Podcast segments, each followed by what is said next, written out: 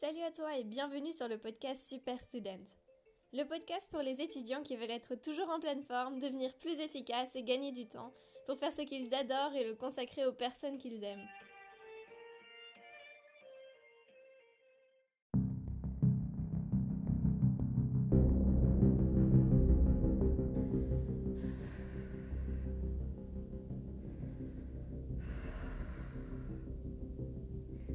Immense dans la piscine, comme à chaque compétition. J'ai 10 ans et je suis en train d'attendre à la chambre d'appel. Comme avant chaque course, je suis assise sur ma chaise, je tremble, je stresse. J'ai envie d'aller aux toilettes alors que ça fait 4 fois que j'y suis allée juste avant. J'essaie de me calmer et ça y est, on appelle mon nom et ma série. J'y vais. À mon plot, je donne mon papier, je me prépare pour monter sur le plot. Le stress monte encore, encore, tellement que ça paraît impossible. Et le départ va être donné.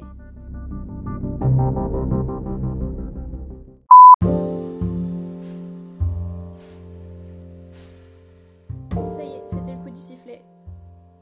Je plonge et tout le stress qui s'est construit avant, ça devient en fait une force qui te permet d'avancer. C'est une force animale et tout le stress disparaît et je suis concentrée sur ma course et tout ce qui compte c'est d'aller le plus vite possible. Le sport comme enfant, ça m'a appris à me dépasser, à gérer le stress.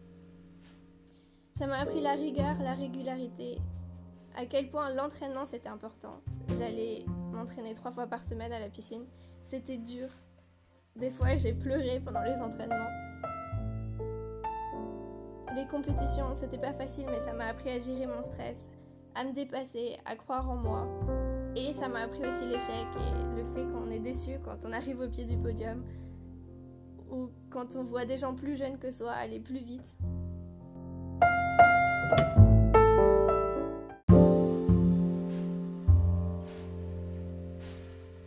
Quand j'étais petite et pendant très longtemps, j'ai aussi fait de la danse classique. D'ailleurs, je continue toujours. Et là, c'était un autre stress. C'était plus de l'excitation. T'es derrière le rideau, tout est sombre. Tu chuchotes à tes copines.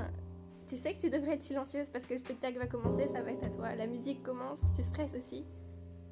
Tu sors derrière le rideau et c'est parti. Et des fois, malheureusement, ça m'est arrivé, tu te trompes pendant la chorégraphie. T'es déçu envers toi-même, en colère, t'as honte. Et ça, c'est autre chose que le sport m'a appris. C'est effectivement cet échec-là, savoir le gérer. Mais aussi, c'est tout un autre type de mémoire, de façon d'apprendre. J'ai en fait beaucoup travaillé ma mémoire en devant apprendre des chorégraphies à la danse. Et apprendre un mouvement, c'est aussi une sorte d'apprentissage. Et c'est tout autre que ce qu'on a l'habitude de faire en restant assis sur sa chaise.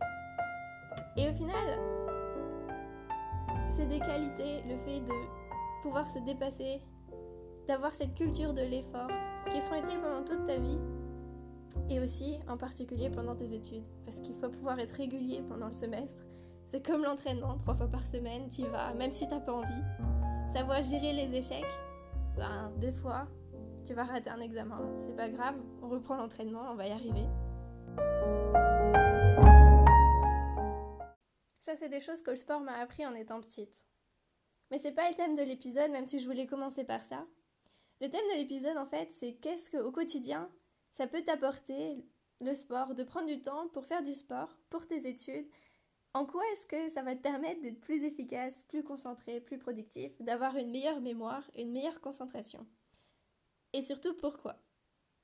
Alors, quand je parler de sport dans l'épisode, en fait, je tiens à préciser que ça va être du sport qui fait augmenter ta fréquence cardiaque. Par exemple, d'aller courir, de marcher, tout ce qui est danse, aérobique. Euh, en fait, la plupart des choses, mais pas juste lever des poids comme ça. C'est pas juste un entraînement musculaire que ce dont je vais parler, mais c'est vraiment le fait de faire augmenter ta fréquence cardiaque, de faire du cardio, euh, de faire circuler en fait tout le sang et de faire travailler ton cœur.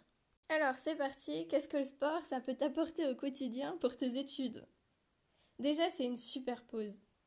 Ça te permet vraiment de changer d'activité, changer d'activité pour ton cerveau, parce que tu as sûrement eu ça, tu es assis devant ton ordi ou devant tes cours à ton bureau et puis tu n'arrives juste plus à te concentrer, tu regardes dans le vide, ton esprit divague, puis tu te dis ok, faut que je fasse une pause.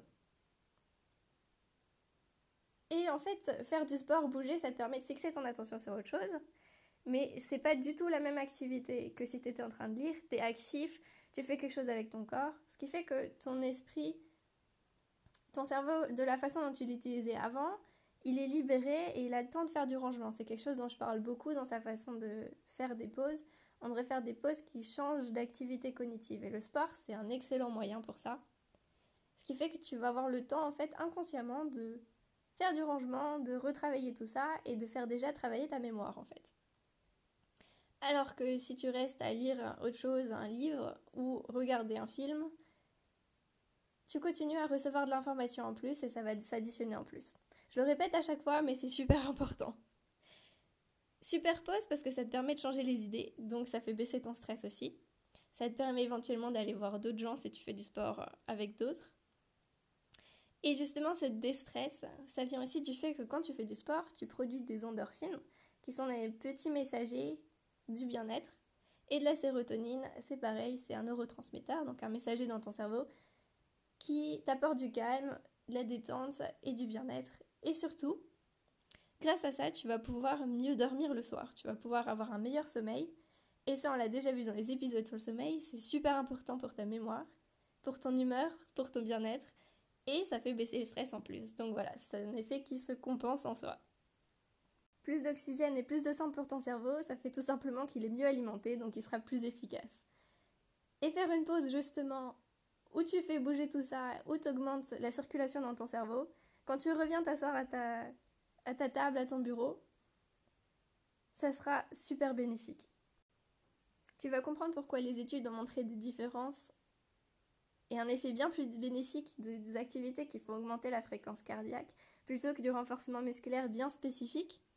C'est tout simplement que, en prenant l'air, en augmentant ta fréquence cardiaque, tu fais circuler plus de sang. Et donc forcément, tu as plus de sang qui arrive à ton cerveau.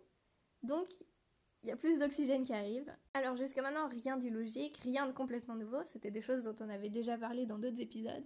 Maintenant, on arrive au truc vraiment intéressant. Je suis tombée sur des recherches qui comparaient des personnes de 50 à 70 ans qui étaient actives, donc qui faisaient du sport régulièrement, avec d'autres qui en faisaient pas. Et tu sais très bien que à partir de 20 ans, on dit que c'est la chute. En fait, même à partir de ta naissance, on dit que tu perds des neurones à chaque fois constamment, donc euh, le nombre de tes neurones diminue à chaque seconde, ce qui en soi est plutôt triste, mais la bonne chose c'est que si les neurones disparaissent à ta naissance, c'est parce qu'en fait, ils n'étaient pas forcément nécessaires.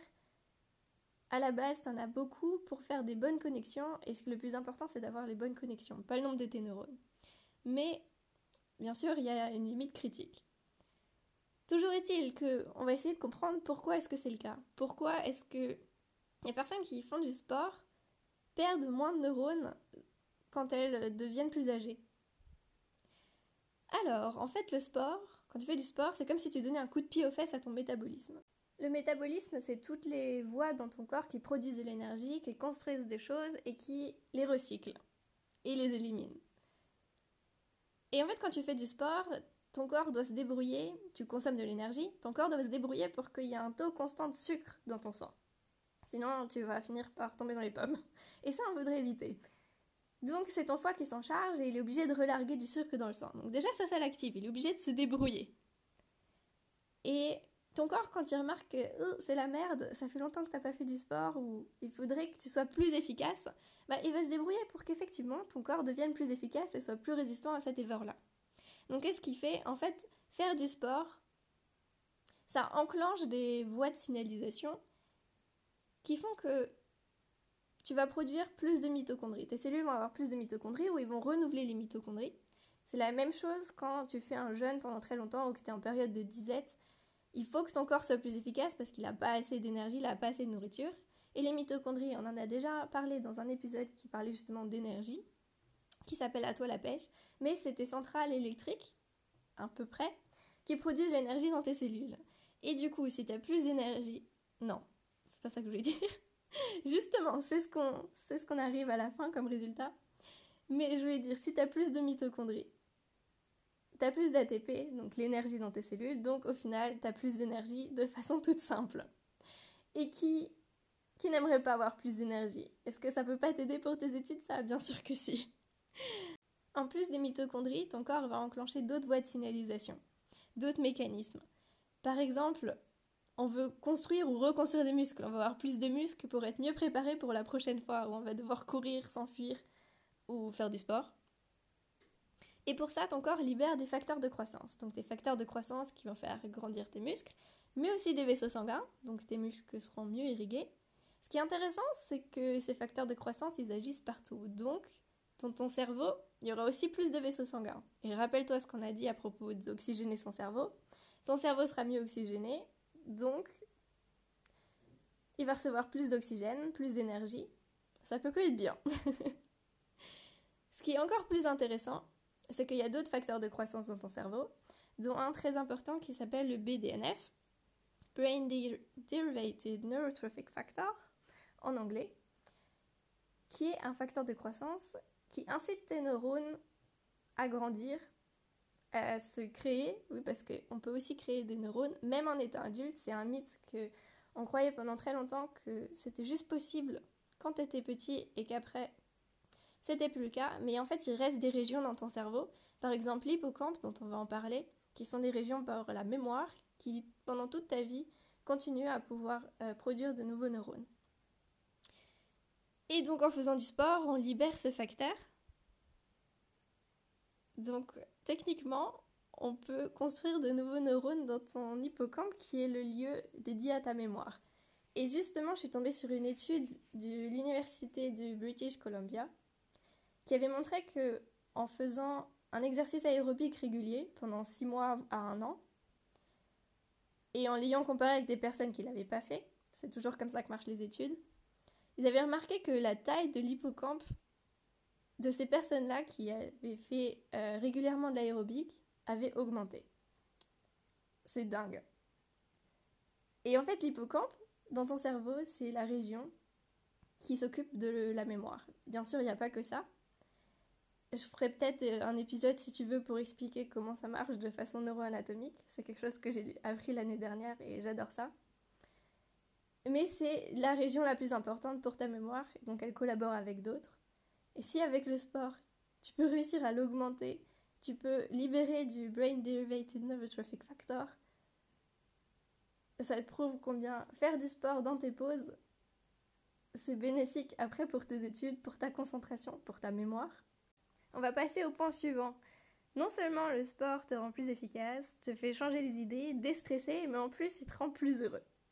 Alors là, ça m'a beaucoup fait rire quand je suis tombée sur cette étude-là. C'est une expérience anglaise qui a demandé à des volontaires d'installer une application qui, en fait, euh, au cours de la journée, leur demandait euh, de façon euh, random qu'est-ce qu'ils étaient en train de faire et à quel point, comment ils se sentaient, à quel point ils étaient heureux.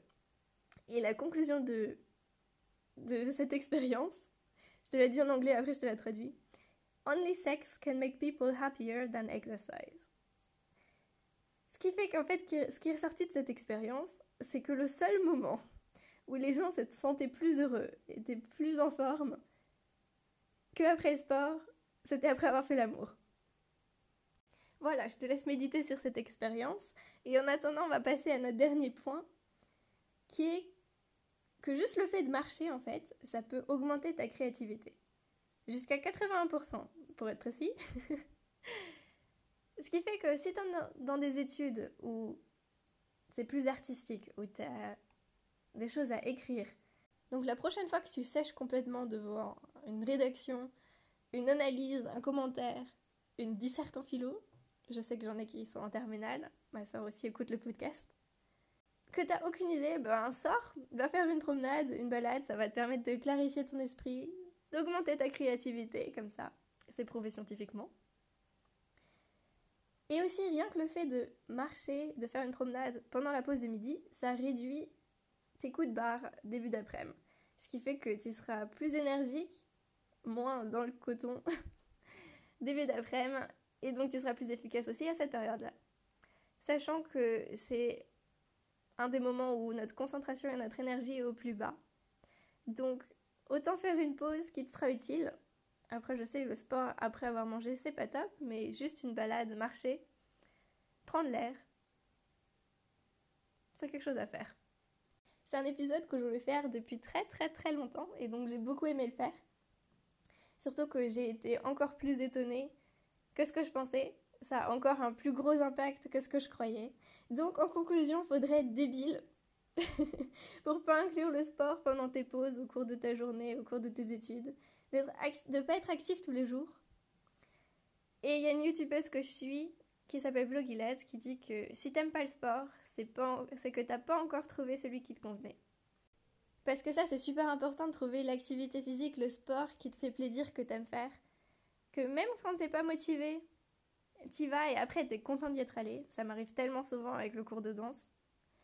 Faut remonter à l'université le soir, j'ai pas envie, mais après, je suis tellement contente d'y avoir été, je me sens tellement bien.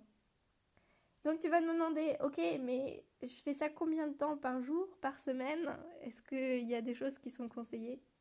Alors oui, au moins 10 minutes par jour, avoir quelque chose qui te fait augmenter ta fréquence cardiaque. Et sinon, les recommandations sont à 150 minutes par semaine. Donc j'ai pas encore fait les calculs ni le programme, ce sera à toi de voir. Euh, si t'as trouvé comment est-ce que t'as rangé ça dans ta vie, envoie-moi un message, je serais curieuse de savoir. Et voilà, on arrive déjà à la fin de l'épisode. S'il t'a plu et que tu penses qu'il peut aider des amis, alors surtout n'oublie pas de leur partager. Pour recevoir les prochains épisodes, tu peux t'abonner au podcast sur Spotify, Apple Podcast ou Google Podcast. Et tu peux aussi me retrouver sur Instagram sous anaïs avec deux n, tiré du bas, Urstel, H-U-R-S-T-E-L, où je te partage mon quotidien d'étudiante en médecine en Allemagne et tout ce que j'apprends au fur et à mesure. Porte-toi bien, reste motivé, déterminé et à la semaine prochaine